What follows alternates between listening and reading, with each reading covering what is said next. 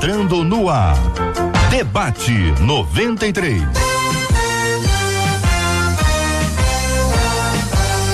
Realização 93 FM. Um oferecimento Pleno News. Notícias de verdade. Apresentação J.R. Vargas. Alô, meu irmão. Alô, minha irmã. Aqui fala J.R. Vargas. Estamos de volta, começando aqui mais uma super edição do nosso debate 93 de hoje, nessa sexta-feira, dia 6 de setembro de 2019. Vale com o debate 93 2461 0093. E-mail debate arroba rádio 93.com.br. Facebook Rádio 93 FM. Site www.radio93.com.br. Vale com 93 pelo WhatsApp 96803 8319 96803 8319. Muito bom dia para você que já assiste a gente com imagens aqui no Facebook da 93 FM, tá no Face, venha pro Facebook da 93 FM. Você é muito bem-vindo, muito bem-vinda para estar aqui entre nós. Estamos juntos no Debate 93. Ô Marcela Bastos, bom dia. Bom dia, JR. Bom dia aos nossos ouvintes. Tchauzinho especial aí pra turma do Facebook. Lembrando que 968038319 é o nosso WhatsApp. Pelo WhatsApp você participa hoje, sexta-feira, mandando aniversário do seu pastor, que faz aniversário hoje, que é sexta, e amanhã, que é sábado. Manda também o aniversário da sua igreja, quantos anos a igreja está fazendo e o aniversário da cidade que você mora, se por acaso estiver fazendo aniversário. Já tá. Muito bem, aniversariante de hoje, pastores queridos, pastoras, esposas de pastores, esposos de pastoras, igreja, cidade, sempre um privilégio muito grande, porque afinal de contas, gente, melhor presente é a oração. Melhor presente é a oração e nós vamos orar no final do programa de hoje, lembrando desses nomes preciosos e tão especiais, né, Marcela? Exatamente. E olha, JR, você sabe o que, que a gente também tá feliz a beça? Ontem nós terminamos aquela série eh, de matérias especiais sobre a Amazônia, sobre a Missão Amazônia, em que Juliana e André Maia estiveram lá, junto com a Junta de Missões Nacionais da Igreja Batista. E muita gente, ó, vou ler para você aqui. Bom dia, JR, bom dia, pastor JR. Sou a Tatiana Cristina, da Vila do Pinheiro, e queria parabenizar a rádio pela atitude de cobrir essa matéria missionária da Amazônia, falando sobre evangelismo aos ribeirinhos, que é um povo que muitas vezes é esquecido.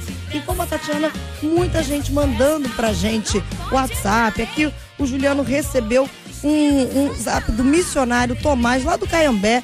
Ele disse: Olha, eu gostaria de agradecer por todo o empenho da rádio e o seu empenho, Juliano, a realizar essas reportagens e levar a nossa, a nossa realidade ao conhecimento de todos. A partir disso, eu quero dizer para você o seguinte: não acompanhou? Você pode acompanhar no nosso podcast. O Goodcast da 93 FM já está disponível no Spotify. Acompanhe essa série de reportagens especialíssimas da Amazônia. Muito bem, Marcela Bastos. Nosso carinho a toda a nossa equipe do jornalismo da 93 FM desta ação super especial. Vamos dar bom dia para os nossos debatedores? Debatedores? Debatedores, Vamos, vamos lá. Vamos começar por lá, Letícia. Com a gente hoje, a mesa, pastor Samuel Silva. Ao lado dele, pastor Manuel de Matos. Vou deixar você virar. Vai, vira. Aqui ao meu lado esquerdo, o outro pastor, Samuel, pastor Samuel Soares. E ao meu lado direito, aqui a nossa menina da mesa hoje, a Priscila Alcântara. Todo mundo preparado para esse debate. Muito bem, Marcela. Bom dia agora para os nossos queridos e amados ouvintes que nos acompanham aqui no Facebook da 93.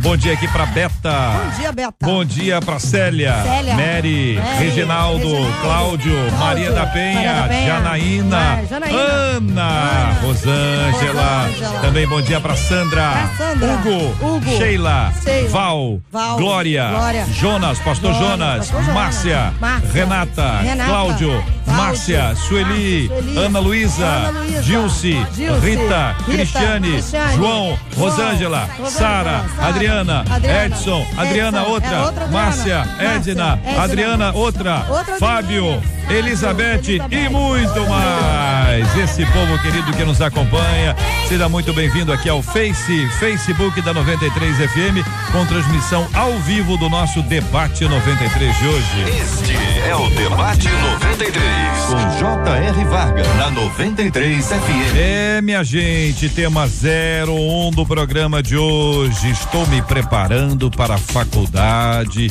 e com ela sei que muitas pressões virão. Tenho certeza que encontrarei um mundo novo, muita gente interessante e também distante de Deus. Embora eu esteja assim empolgada para essa nova etapa, eu me preocupo com o que será da minha vida. Será que um ambiente intelectual pode roubar a minha fé? Por que ultimamente a razão tem atraído jovens que antes eram conhecidos como cheios de fé? Fé e razão podem caminhar juntos? Como se mantém a santidade quando a pressão é para viver tudo o que a vida pode oferecer? O que um jovem cristão pode fazer para mostrar que Jesus é o bem mais interessante que alguém pode ter? Eu quero ouvir os nossos debatedores, os nossos queridos ouvintes que já passaram por essa experiência, já frequentaram os bancos da universidade, podem compartilhar conosco as suas ideias. Vou começar aqui com o pastor Samuel Silva. Bom dia, bem-vindo, meu irmão. O que pensa o senhor sobre esse tema? Bom dia, JR, bom dia a todos. Então, é, a gente não pode deixar de lado na nossa vida a razão, a inteligência, aquilo que o próprio Deus plantou em nós. Paulo, quando escreve aos Romanos, ele fala sobre o culto, né, deixando claro a importância da razão. Ele diz: apresenteis os vossos corpos como sacrifício santo e agradável, que é o vosso culto racional. Eu, eu discordo da ideia de que, que, que é, crente ou evangélico ele tem que buscar só a unção de Deus e não precisa né, é, também se especializar. Né? Estudar e fazer faculdade, isso é mais do que é, importante. Agora, hum. que, que de fato nós precisamos vigiar com o tal do network, né, com a rede que é criada em ambientes como esse, e eu não falo só da faculdade, os meus filhos, por exemplo, ainda não têm a idade de faculdade, mas na escola eu já preciso é, trabalhar a mente deles para que eles não se envolvam, para que eles não esfriem na fé, porque é, é, o tal do jugo desigual que Paulo fala, né? Pessoas que não acreditam no mesmo Deus, que não têm a mesma fé que a gente e que acabam é, influenciando.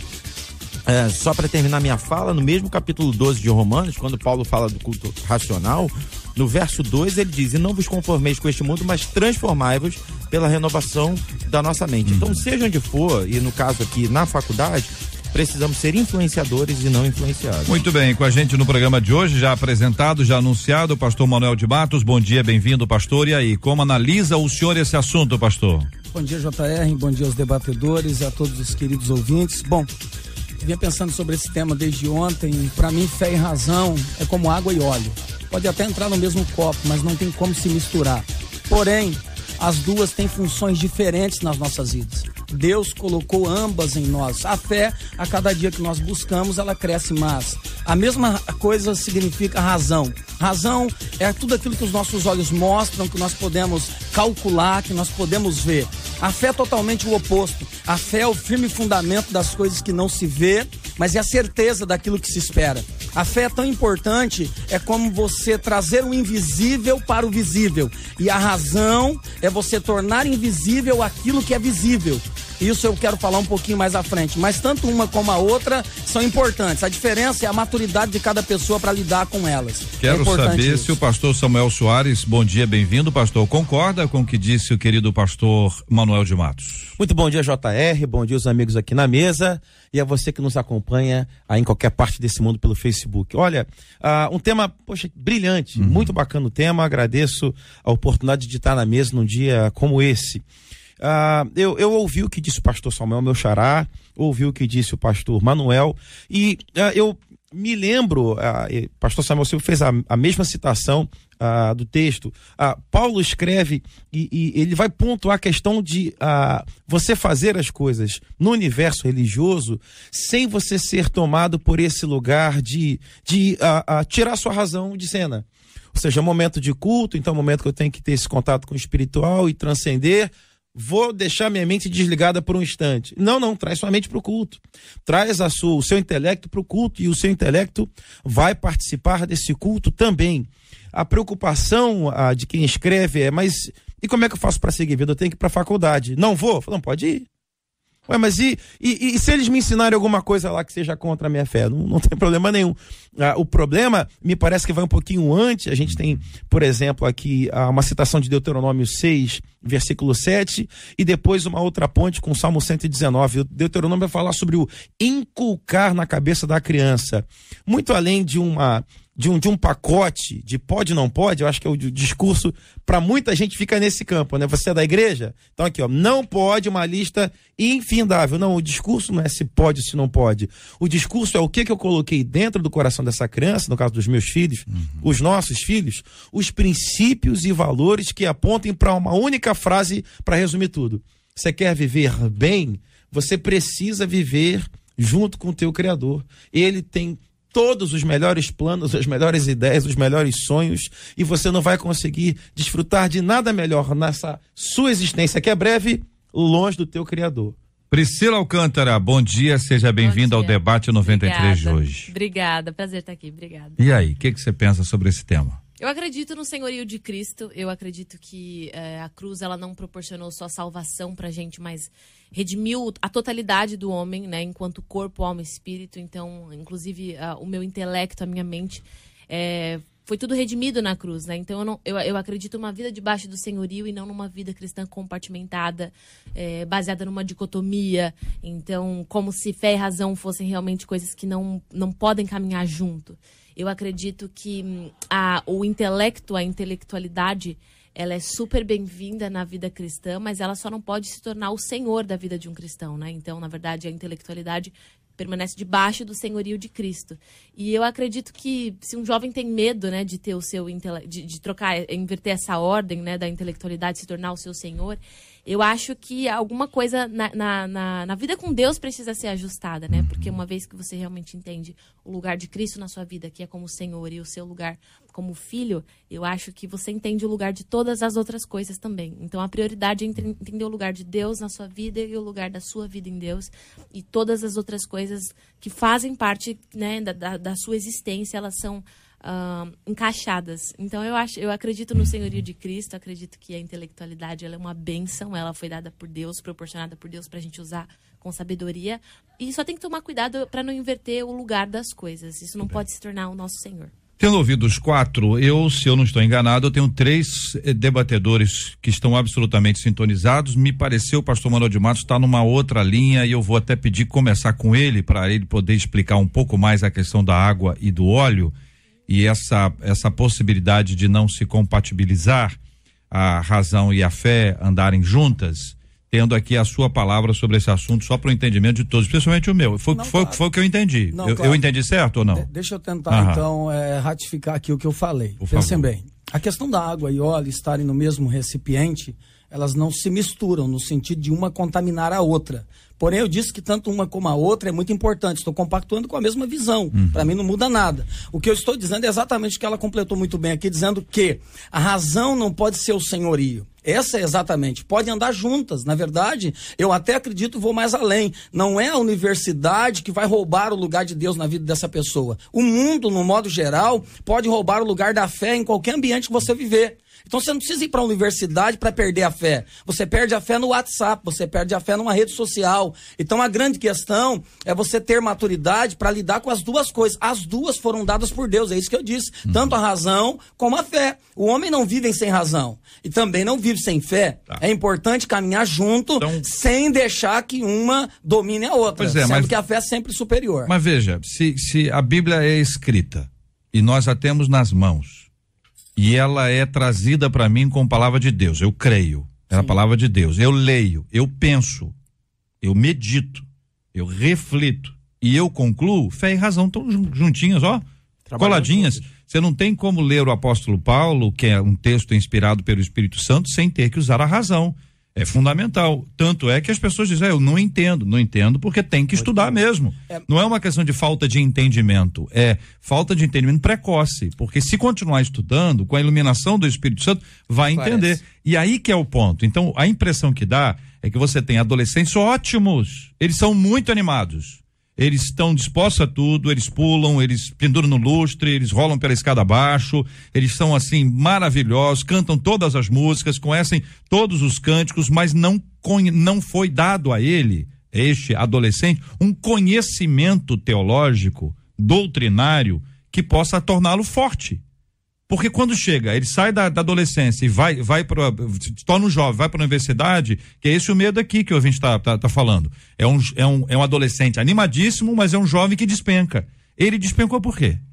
Não é porque faltava Falta ele conhecimento Falta. racional para, para fundamentar a sua fé? Vocês acham que essa é, é uma questão que deve é, ser levada em consideração? É por conta do seguinte, JR, hum. a, a quando você se expõe para o universo uh, como o da faculdade, você está se expondo para muitas trocas, para muitas interlocuções. Então, numa aula de um tema qualquer, pode surgir uma pergunta que aquilo vai gerar em outras perguntas. Eh, isso aí vai se ampliando como um efeito, um efeito dominó, até que chega no ponto em que você vai começar a questionar dentro de você o que você tem como princípios, valores, fundamentos. E talvez você não tenha as respostas daquilo que você diz que crê. Então, se alguém te pergunta, não, eu sou cristão. Eu sou cristão, protestante, evangélico, o nome que você for dar. Uhum. Mas se a pessoa começa a fazer um pouco de perguntas sobre o que você mesmo afirma ser, talvez você mesmo.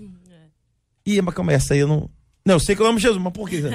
Ih, rapaz, agora tu me pegou. É. Mas por que, que você vai? Rapaz, aí. Aí, nesse momento, de fato, a gente que, que trabalha com igreja local sente isso pessoa entra na faculdade, dependendo da faculdade, dependendo do curso, rápido você percebe que o cara tá em crise. É. Não, mas, essa mas, moça tá é, mas a crise, a crise é boa e querendo ouvir a Priscila Alcântara sobre esse assunto, uma vez está muito conectada a jovens e tal, e tem, um, tem uma, uma leitura de Brasil, não é? Quer dizer, é. de uma coisa assim bem ampla, de identificar um jovem aqui, um adolescente ali e tal, que é essa fase em que a gente tem toda a disposição do mundo, do mundo, adolescência, e depois entra numa fase que tem aí as crises, são na, naturais e normais, que vem da, da adolescência, que é o período de maior crise. Como é que você vê isso, Priscila? Eu concordo muito com o pastor, essa leitura é muito real. Eu tenho casos muito próximos a mim de pessoas que tiveram essa experiência de começarem a serem questionadas sobre algumas coisas, e aí, tipo, hum, eu não sei responder muito bem, e na verdade eu não, talvez eu não esteja de fato sabendo aquilo que eu digo ser, né? Talvez então, nem seja. Né? É, exatamente. Então, mu muita gente é, entra nisso. Tem até uma obra do John Stott que eu amo, que se chama é, Cristianismo Equilibrado. E ele fala sobre essa polarização, né? De, de todo, de, dentro de todo o cristianismo.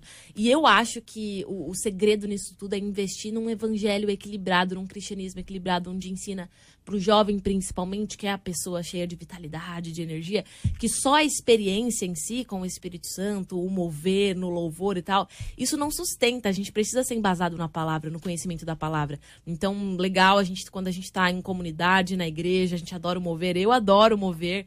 Eu amo o louvor, eu amo a oração em língua, a profecia, mas chegando em casa eu preciso ter o meu tempo de abrir a Bíblia, ler, de abrir livros e estudar, para que quando eu for questionada lá fora no mundo, porque as pessoas não entendem de experiência com o Espírito Santo no mundo, elas entendem de palavra, de comunicação, de argumento. De argumento. Uhum. Então, quando eu for para fora, eu não vou conseguir explicar é, o, o, mover do espírito contando a, a, experiência em línguas que eu tive, por exemplo, porque não é a linguagem deles.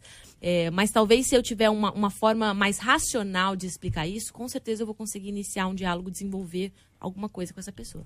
É, na verdade, o que eu estou querendo dizer para vocês e aos ouvintes é o seguinte: fé e razão, quando se encontram, em algum momento ela pode se tornar inimiga por conta do nosso próprio intelecto, a nossa razão. O que significa isso? Por exemplo, vamos para usar exemplos bíblicos: Moisés diante do Mar Vermelho. O normal seria a razão. Em muitos momentos nós temos o conhecimento, mas a razão quer falar mais sorte. A nossa razão diz: isso não dá para você. Então, essa é a hora que a fé tem que entrar em ação.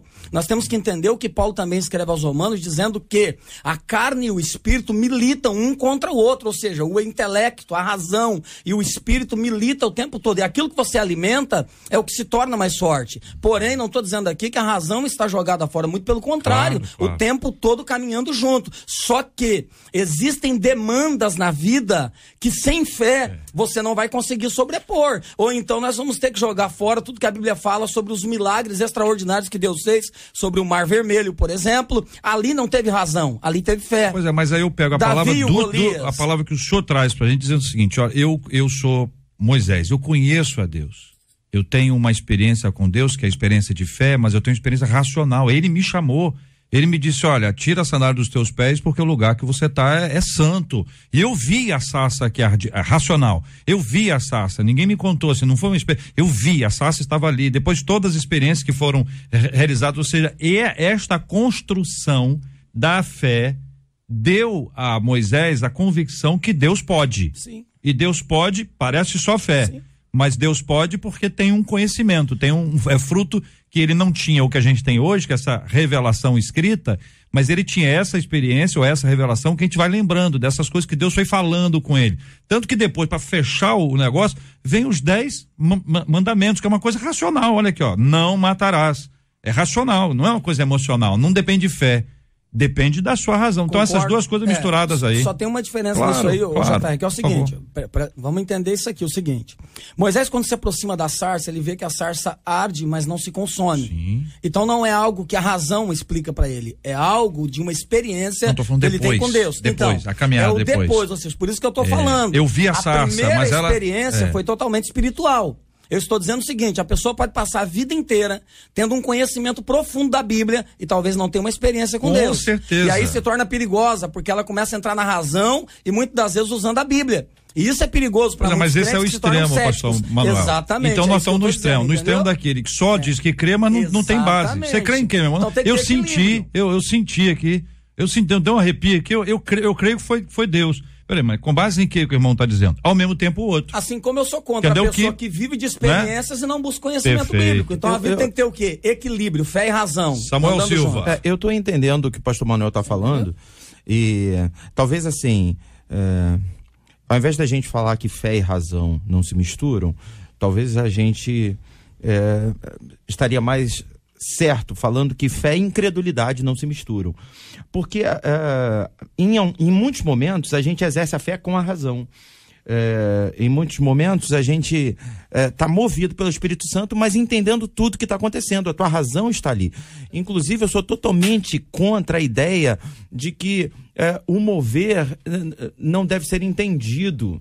Eu, eu concordei com a Priscila de que o, o mover não pode ser explicado.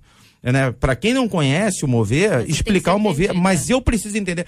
Você pulou ah, duas horas lá. O que, que aconteceu contigo? Não sei, cara. Então, você perdeu o teu tempo. E na hora da pregação tá morto. Lógico, exatamente. não, não, pra acordar no dia de manhã pra trabalhar. Não, não, tá não é verdade? Gente, isso isso é a aí. realidade. É o culto aí. é longo, É entendeu? O culto é longo. Mas quando vai entrar na pregação, mas dá uma vontade de xixi violentíssima. Eu sou- Dá uma sede que a pessoa vai estar no deserto, vai morrer. Cara, eu sou apaixonado por música.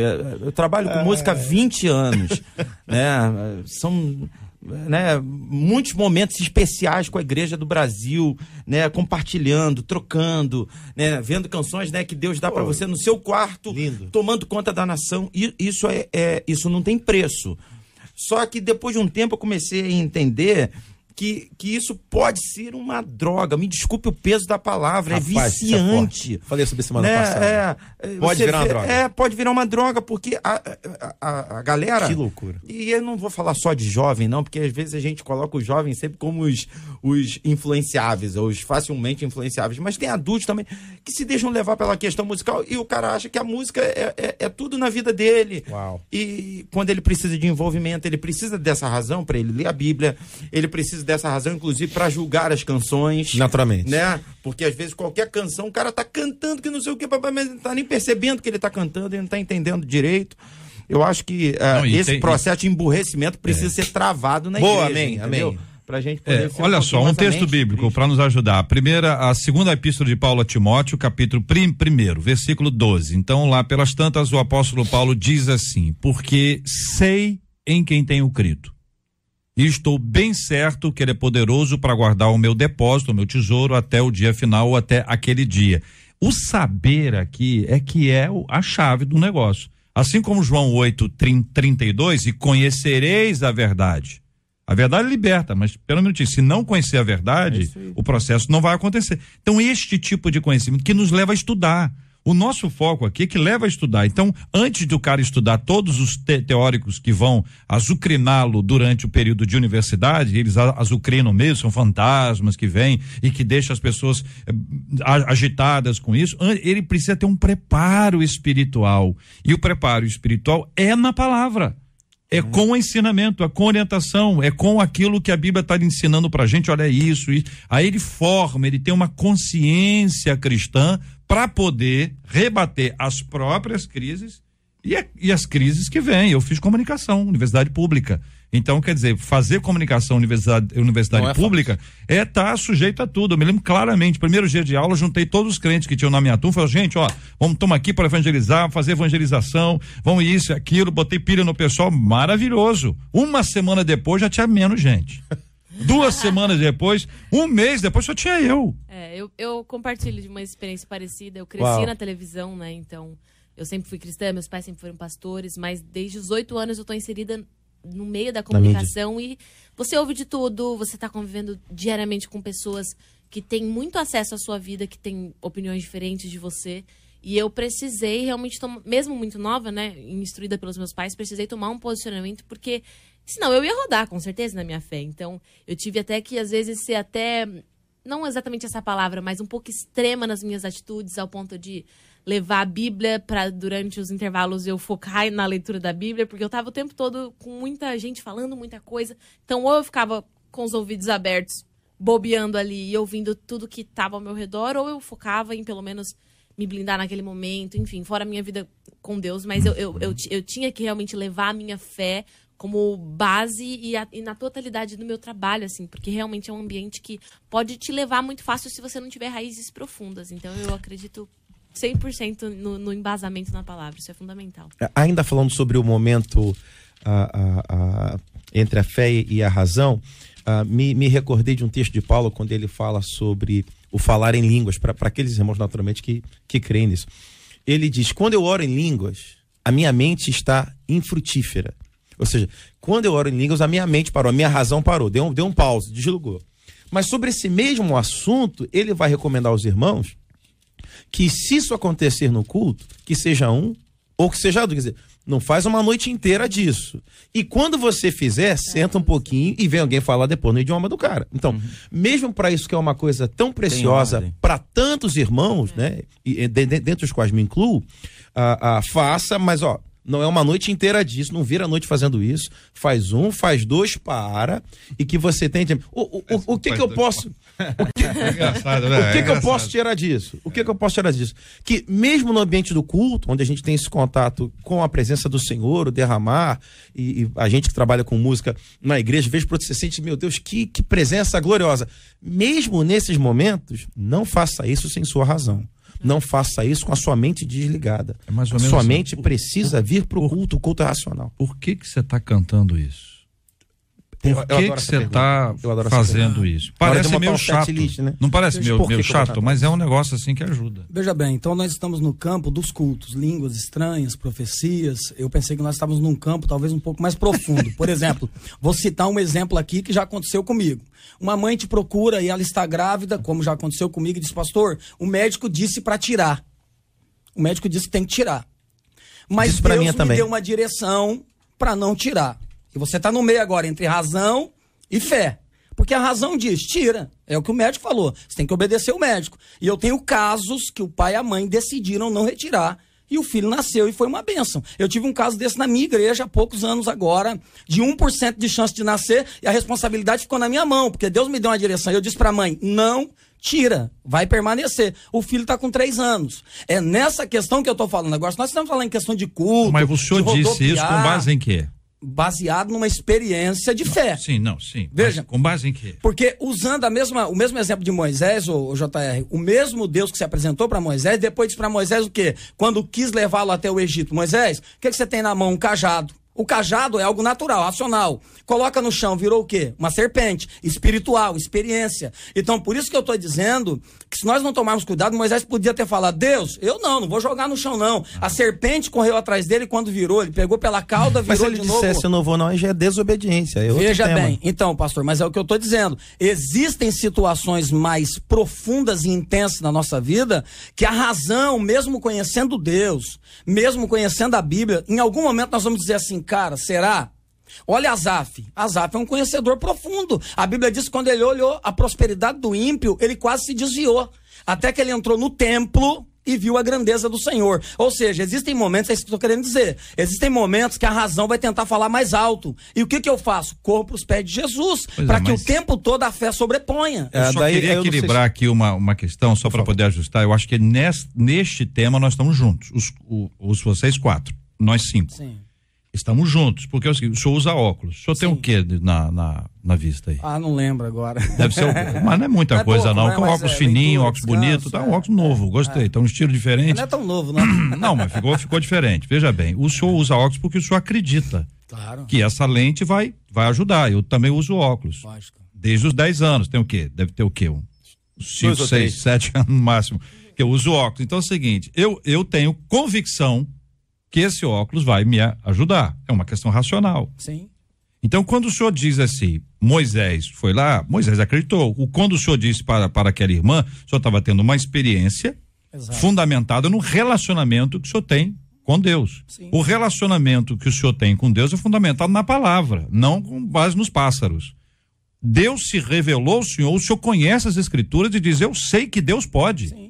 Que o médico pode estar dizendo isso, mas Deus pode fazer um milagre. O, o dizer eu sei que Deus pode é a razão. Exatamente. Tá que Então, tô assim, nesse aspecto nós estamos juntos. É que o assunto da universidade é, são as razões que são apresentadas, que criticam a fé, que deturpam a fé, até de gente que não conhece a fé. Então, qual é a resposta que a gente dá num ambiente como esse? Não, eu creio assim, ponto. É, é possível? É possível. É possível vencer a universidade toda dizendo assim, eu creio assim, ponto? É possível. que também é Só que precisa ter fundamento. Apresentando talvez um cristão apresentando para um ateu, por exemplo, de uma universidade, apresentando a sua fé como algo também racional, talvez pode até mudar a interpretação das pessoas com Muito relação ao mais. cristão.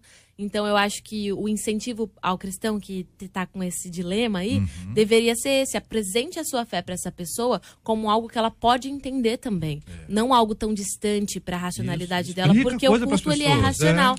Então eu acho que não precisa ter medo, né, com relação a tipo, não, porque se eu falar que eu sou crente, a pessoa vai falar que só a parte do meu cérebro, da fé do meu cérebro funciona, a parte do intelecto Tudo não. o resto tá Então mostra pra pessoa que na verdade o que Deus pede pra gente é primeiro conhecimento. Eu, eu, eu fui até estudar, filoso- eu adoro filosofia, e eu fui estudar num livro de filosofia o que, que é o conhecimento para filosofia, né? E fala que é uma crença verdadeira e justificada. E me lembrou muito é, quando é, o conceito que Deus tem ao, ao pedir pra gente sobre conhecimento, né? Misericórdia quero e não holocaustos e, e o conhecimento mais do que o sacrifício. O conhecimento mais do que o sacrifício. Então é não é só belíssimo. sobre crer. É sobre você mostrar a vericidade da sua crença e a justificativa de que ela é algo real. E isso é um conhecimento. Então, é, existem pontos em que a gente consegue debater de- de- é, através do intelecto é, sobre a nossa fé para essas pessoas. Então, acho que o medo, ele é mais por, por a gente ser leigo no assunto. Por a gente não chegar e, tipo, como é que eu vou explicar isso? Como é que eu vou me sair dessa? Mas se a gente se aprofundar e aprender simplesmente a se comunicar com as pessoas, existe pontos em comuns onde a gente pode come- começar um diálogo para fazê-las entender de uma forma mais real para elas sobre aquilo Sim. que, né, que, que a gente é, que a gente vive, E enfim. tem uma dessas pessoas aí, ela tá com perguntas sinceras. Ela tá em busca. É. E normalmente quem pergunta verdade. muito é porque ela tá em busca. Com certeza. E você tem também os questionadores profissionais. O negócio Que é dele é só com botar pilha mesmo, né? e tudo mais. A maneira como a gente reage a isso é interessante. Agora veja, se a pessoa tem tanta dúvida, ela tá te questionando o tempo inteiro, não seria a hora de identificar que ela tá Pois com é. sede? Tá buscando E a verdade. compartilhar aquilo que E você compartilhar? Tá buscando a verdade. Sabe que como debatedor, eu, eu diversas vezes aqui no debate defendi né, uma matéria, né, a criação de uma matéria dentro da grade escolar chamada diálogo. Porque Seria eu tenho dois incrível. filhos adolescentes que têm dificuldade de dialogar. Uau. Porque na escola é, é, tipo assim, de cima para baixo. Então eles assimilam a informação, mas eles não dialogam. E quando eles pensam em dialogar, é falta de respeito. Então eles crescem né, com essa cabeça meio confusa. E dentro da igreja existe uma, uma luta e uma confusão acerca de sectarismo e radicalismo. Né? É, a Priscila estava falando do tempo dela na TV que ela levava a Bíblia e que nos intervalos ela lia a Bíblia e, e de alguma maneira ela estava sendo radical porque ela, ela precisava desse fortalecimento. E eu não vejo problema algum em você ser radical, porque radical vem de raiz. Você ter raiz, você manter suas raízes, você defender suas raízes, isso é nobre. O sectarismo é quando você não se abre ao debate, quando você não está predisposto a dialogar. Então, um cara, ele está tão cheio de si, cheio das suas crenças, que quando uma vítima se apresenta para ele, com dúvidas, ele não consegue nem passar. Nem identificar Não, que é uma é. vítima, né? Porque, na verdade, ele não está muito preocupado com o outro, é o que ele crê, é o que ele acha, é o que ele pensa.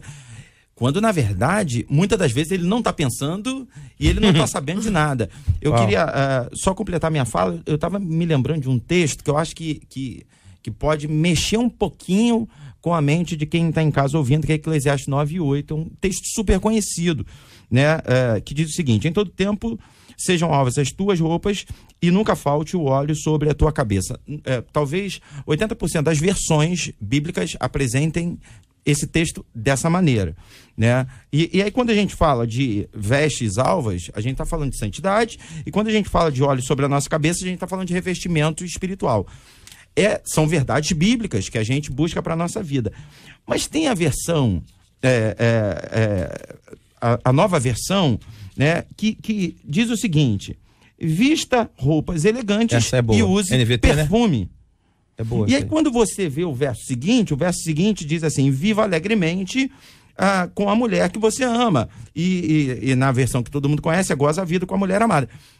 E aí você começa a entender que faz mais sentido a segunda versão do que a primeira. Porque se no capítulo seguinte está falando para você viver com a tua esposa, faz mais sentido você botar uma roupa de festa e passar perfume do que você buscar unção e santidade, pelo menos naquele momento.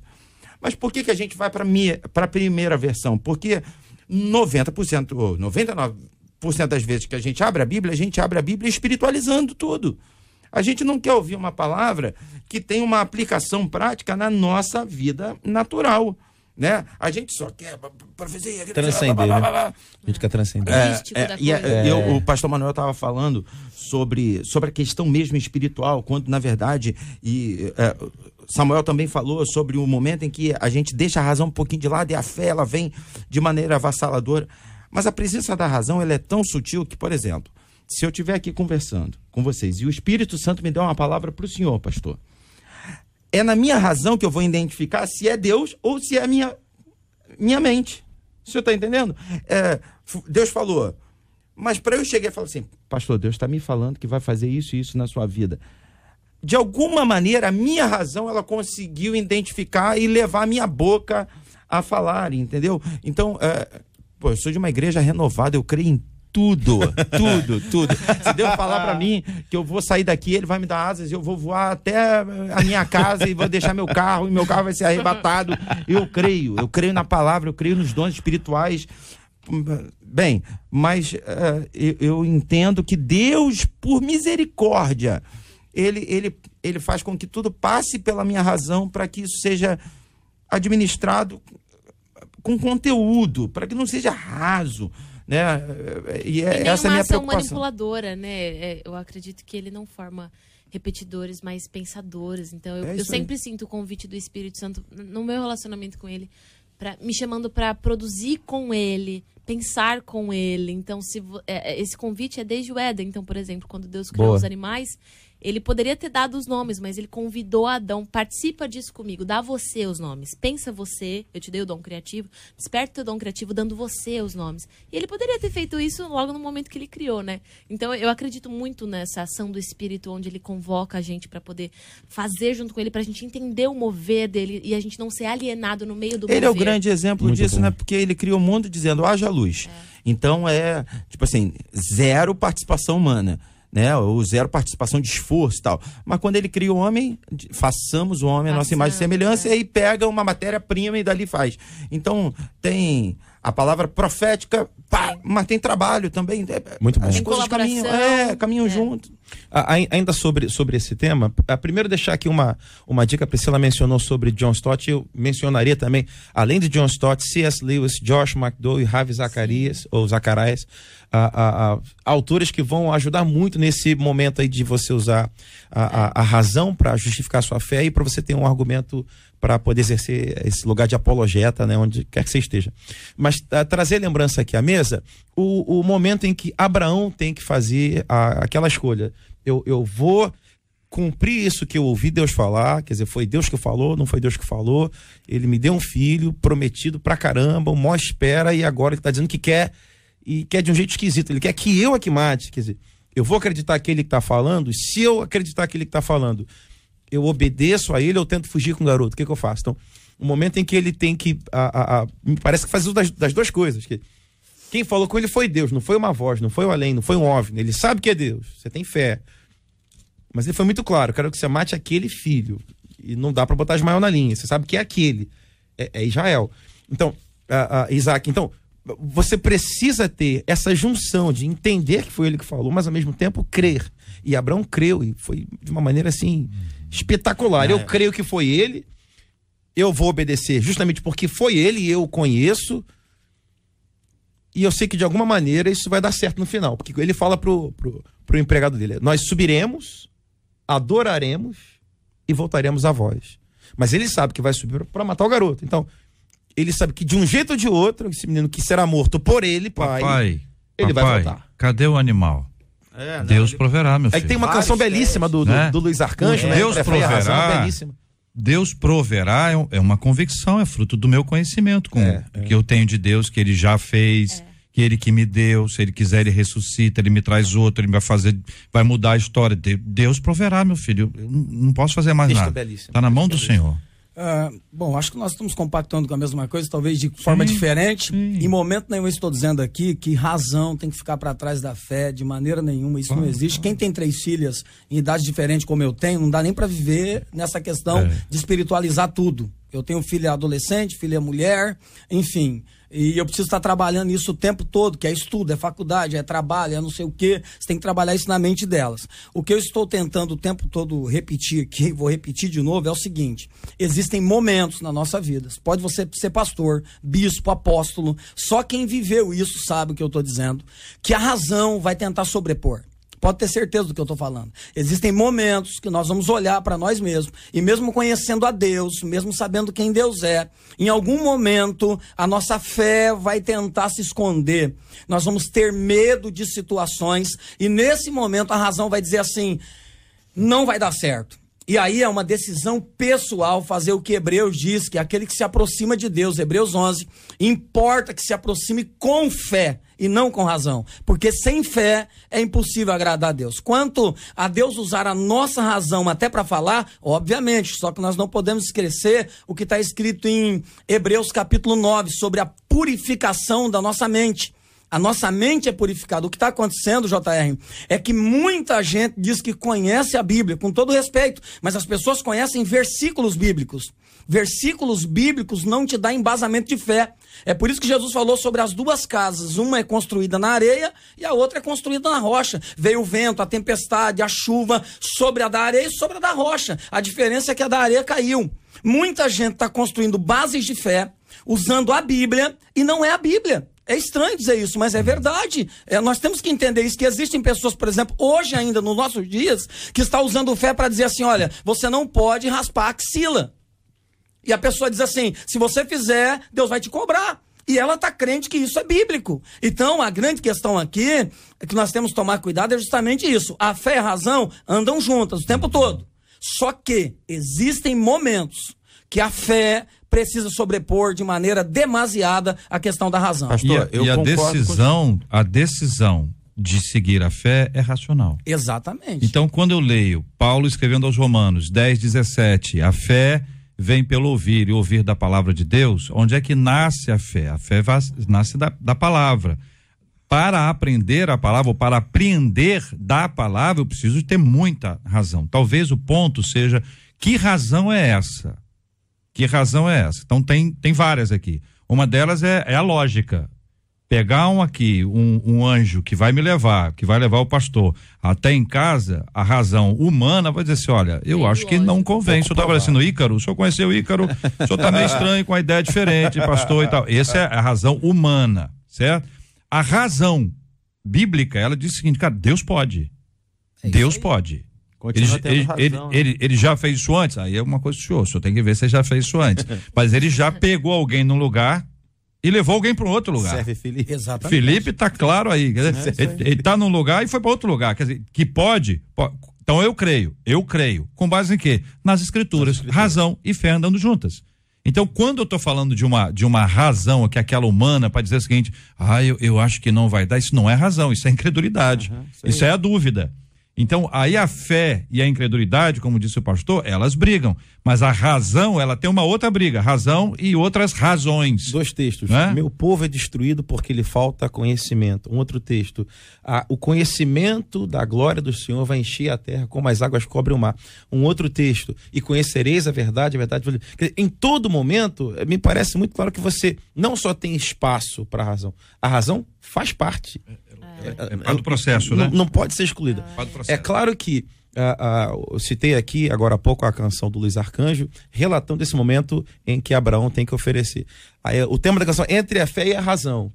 Uh, uh, mas esse entre a fé e a razão não quer dizer, na minha avaliação, na minha percepção, que a fé seja uh, anulada. Ou mesmo Paulo, quando vai falar que considera tudo aquilo que ele adquiriu ao longo de sua trajetória como esterco, me parece que ele está classificando isso como esterco diante da revelação de quem é o Filho de Deus. Não necessariamente que ele vai jogar tudo isso fora. Quer dizer, entre isso tudo que eu estudei e a revelação do Messias, pô, é. isso aqui é maior. Mas isso tudo que ele estudou é só a gente ver o autor do Novo Testamento. Na verdade, a gente está falando sozinho, a mesma coisa. Sim, sim, sim, todo, é só uma né? outra forma. O pastor Exatamente. Manuel, ele ele ele ele está colocando super bem. É razão enquanto impossibilidade, é razão enquanto incredulidade. Nessa hora, eh, não tem como andar junto. Fé e incredulidade, incredulidade. fé e impossibilidade, né? Eh, a gente não está falando de razão enquanto intelecto. A gente está falando em razão enquanto aquilo que a gente enxerga como humana, porque se você quiser falar do sobrenatural com uma visão humana, a coisa não vai acontecer, né? Esse equilíbrio ele, ele é, é importante e, eu acho que ficou bem claro, né? Eu acho que as pessoas estão entendendo bem, inclusive, é porque, o posicionamento assim como a razão atrai a fé, é por ela que vem, certo?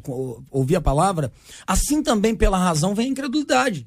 É isso que eu estou querendo dizer o tempo todo. Então há uma briga dentro de nós o tempo todo. Isso é questão de experiências diárias. O tempo todo vai acontecer isso conosco. De existir momento. Não é possível que ninguém aqui nunca teve incredulidade em algum momento. Eu já teve momentos na minha vida que eu disse, cara, só Jesus. Eu tive uma filha minha com sete anos de idade que eu saí do médico, o médico disse: se ela brincar, ela morre. Eu cheguei na minha casa, minha mulher chorando, desesperada, disse: amor, a Beatriz não pode brincar mais, se ela brincar, ela morre. Cheguei na rua, todo mundo brincando de pular corda. E minha filha, muito espoleta, disse: pai, eu quero pular corda. E começou a chorar. E eu disse: vai pular corda, minha filha. Pula. Eu falei com a minha mulher, entrei no quarto, dobrei o joelho e falei: Senhor, a minha razão diz, tranca ela no quarto. Mas a minha fé diz, eu creio que tu podes. Então eu tive uma certa incredulidade, tive medo, a incredulidade. E incredulidade medo, tudo junto. Minha filha brincou, foi curada e está curada até hoje. Hoje está casada, tem uma filha, eu sou avô. Enfim, o que eu tô querendo deixar claro, gente, é que mesmo conhecendo a palavra, porque nós temos que pensar o seguinte, JR, uhum. tem gente analfabeto que mesmo tendo ouvido a palavra não tem grandes conhecimentos, mas tem mais fé do que muita gente que conhece a Bíblia profundamente. Antigamente, nos tempos antigos, a Bíblia não era escrita. Não tinha nada escrito. Como é que as pessoas criam? Ouvindo. E ouvia todo o conteúdo que nós tínhamos? Não. Muitas pessoas viveram grandes experiências de fé, mesmo que por ouvir mas não com o conteúdo que nós temos hoje. A única coisa que eu quero deixar claro para o ouvinte que está em casa agora é o seguinte: não tenha medo quando o dia chegarem em que a incredulidade entrar na tua razão e disser, não vai ter jeito, você é um ser humano.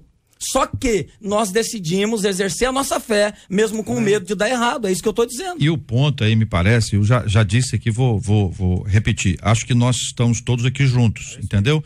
É, é o seguinte, é, é que a razão, a razão, ela é fruto de uma revelação. A revelação das escrituras hoje para nós inteira, nos tempos de Moisés, por exemplo, foi o exemplo colocado, ele aprendeu a ouvir a voz de Deus. E quando a razão dele, eu não vejo como incredulidade, tá? Ele disse, mas vem cá, quando eu chegar lá no faraó, eu, eu vou dizer quem é que me enviou. É muita eu, eu não vejo como incredulidade. Eu vejo quando Deus dizendo para ele assim, ó, diga que eu sou te enviou, e o cara vai lá e diz que eu sou enviou, isso é fé. Com razão. Qual é a razão? Deus me mandou aqui. Você imagina ele voltando pro Egito, tá fazendo o que aqui, Moisés? Não, eu vim aqui porque Deus mandou libertar o povo. Qual não, Deus? Tem lógica? Não tem lógica. Certo? Tem a razão humana? Não tem razão humana. Mas a razão espiritual, se quisermos usar essa, essa distinção, a razão espiritual, ela tá ali, porque Deus falou com ele assim: você, você vai lá e diz que eu sou, te enviou, e vai acontecer. Então a fé dele ela é fundamentada numa razão, há, um- há uma, há uma experiência profunda que hoje a gente tem nas escrituras, para nós está revelado hoje, mas para ele tava, era a voz do Senhor ministrando, né?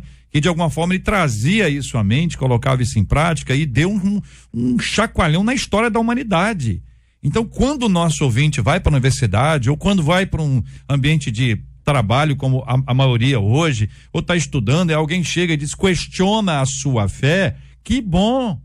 Ao questionar a sua fé, alguém está preocupado com a fé que você professa. Se não questionar, senão você não está fazendo diferença nenhuma. É isso aí. Zé Fumacinha, Fumacinha. Tiago escreve que é, até o diabo, o diabo crê em Deus e estremece. Meu avô de dizer que tem gente, tem crente que não estremece. Entendeu? Que o diabo é mais crente que, o, que muito crente. Então, quando você pega diz assim, cara, se está questionando a sua fé, é porque alguém está vendo a sua fé. Vamos demonstrar a nossa fé. E a nossa fé, ela não tem a lógica humana, ela tem a lógica bíblica. A nossa fé tem a lógica sobrenatural e não a lógica natural. São lógicas diferentes. Mas ela tem uma lógica. Ela tem uma razão, porque Deus nos deu inteligência. Então tem, a gente tem que falar o começo, meio e fim. Tem certas coisas que a gente vai dizer assim: olha, aquilo que eu não, eu não entendo, meu querido, eu, eu não sei, não me foi revelado ainda. Mas aquilo que Deus já se revelou a mim é o que está na palavra. É e aí você tem uma fé embasada nas escrituras. Por que, que é embasada nas escrituras? Porque Deus me deu, porque Deus me deu, ela entrou na minha mente, ela agora, é- ela está na minha razão. É essa razão, tô aqui botando entre aspas, chamando de razão espiritual para tentar diferenciá-la. Faz sentido, porque veja bem, agora vamos para o Novo Testamento então. A Bíblia diz que até após a ressurreição de Jesus, Jesus já havia ressuscitado. Todos os apóstolos viram todos os milagres, ressurreição, tudo que Jesus fez, e eles não creram. É incredulidade, está escrito em João capítulo 21. Pode ler lá. As mulheres voltam, contam uma notícia para os discípulos e eles não creem. Eles tantos não creem que eles voltam para suas atividades normais. O texto vai dizer isso. Em João capítulo 21, Jesus se apresenta no mar de Tiberíades para dar uma nova oportunidade. O tempo todo no Novo Testamento você vai ver Jesus confrontando os apóstolos sobre a questão da fé. Marcos 9 diz que os discípulos estão apavorados porque um demônio não sai do menino. E o pai grita: Senhor, eu, eu- os teus discípulos não conseguem expulsar e esse problema do meu filho. E o próprio pai diz: Senhor, ajuda-me na minha falta de fé. Marcos 9 diz isso, 9, 23. Ajuda na minha falta de fé. O que, que Jesus faz pro cara crer? Jesus ministra sobre ele, expulsa o demônio, tá lá escrito. Entrega o menino pro pai e a partir daquela experiência o pai passa a crer. Não sou eu que estou dizendo, não, é a Bíblia. A Bíblia que diz. E Jesus olha para os discípulos e fala o quê? Até quando eu estarei convosco? Até quando? E vocês não crerão. Até quando? Ou seja, Deixa é coisa possível. O senhor está dizendo isso com base em quê? Base na Bíblia. Na Bíblia. Lógico. E para chegar a essa base, passou por onde? Por toda a Bíblia. Por sua razão. A história de Jesus. Por sua razão. Exatamente. O senhor está trazendo o raciocínio. O senhor, ó, primeiro o senhor trouxe um raciocínio. Sim. O senhor foi lá em João, foi para Atos, foi para cá, foi para cá. O senhor está raciocinando. Sim, sim, sim, Essa claro. construção racional que o senhor traz das escrituras, que o senhor sistematizou a defesa da sua tese com base no texto ABCD, é razão. É o que, eu- é o que eu estou tentando aqui é, apresentar e estou botando entre aspas, porque eu, na verdade, eu não faço essa distinção. É a razão espiritual. Então, com a razão, a razão é bíblica, é o fundamento da nossa fé. A nossa fé tem fundamento. Cada denominação tem seu conjunto de doutrinas. O senhor tem lá na sua. Um conjunto de doutrinas. Um conjunto de doutrinas é uma sistematização de uma doutrina, de uma teologia. A sistematização disso é racional. Isso sobrepõe a fé? Não.